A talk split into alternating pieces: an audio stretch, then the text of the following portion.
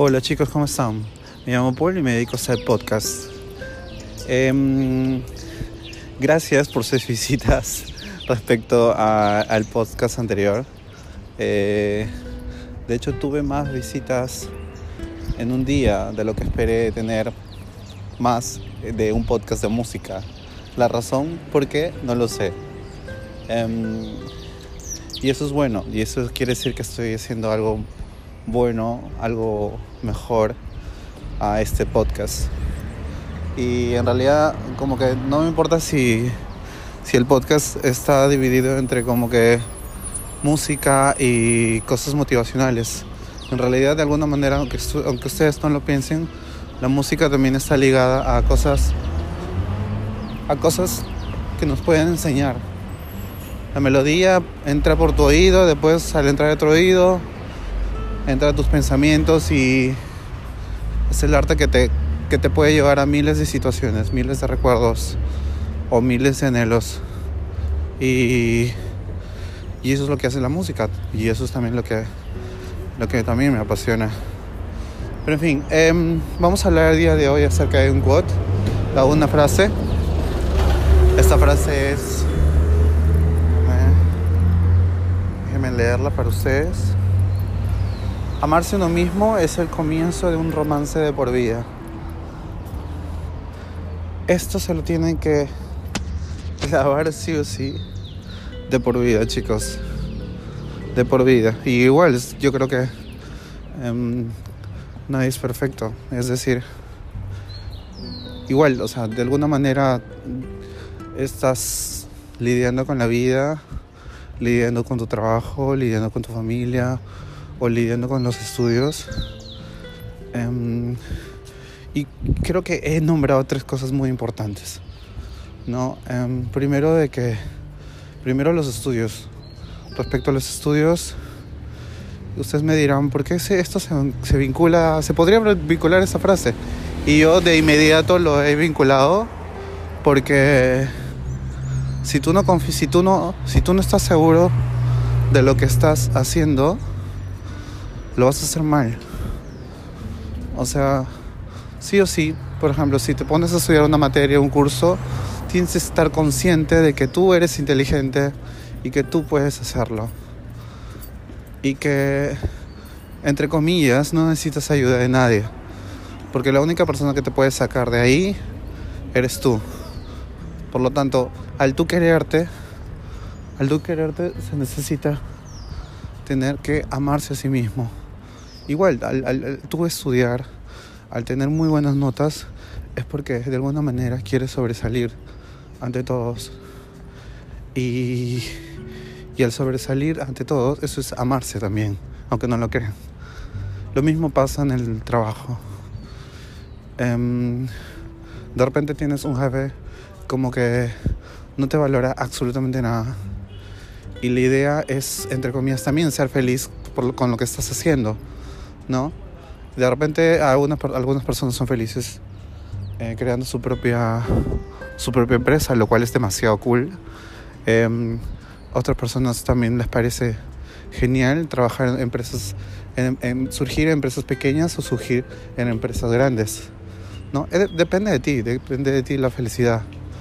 Pero dentro del, del ambiente laboral debes tener en cuenta de que nadie te puede maltratar Nadie te puede ordenar de esa manera. Deberías, deberías hacerte valer por lo que tú eres en realidad. No puedes estar en una empresa con un salario muy bajo sabiendo lo que tú vales. Y, y eso está mal. No, no hagas eso. No hagas eso porque porque sabes qué, vas a tener vas a estar perdiendo los mejores años de tu vida. Trata de conseguir algo nuevo, trata de o en todo caso, soporta, le das tiempo al trabajo y si ves que no puede ser, continúas con tu vida. O sea, con otro trabajo. ¿Sí? Em, y eso, valórate más. Piensa y mírate al espejo y di, esto es para mí realmente, realmente estoy aprovechando mi tiempo eh, en esto muy bien. Y la idea es que te guste, pues, ¿no? La, idea es que te guste respecto al, al trabajo y la, idea es que te guste, definitivamente. Porque creo que las personas, de alguna manera,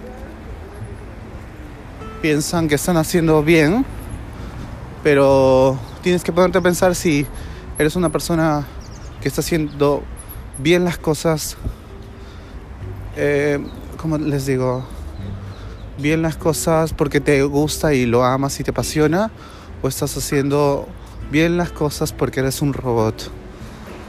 Cuando te conviertes en un robot, te conviertes de alguna manera en una persona mediocre. Y eso está mal.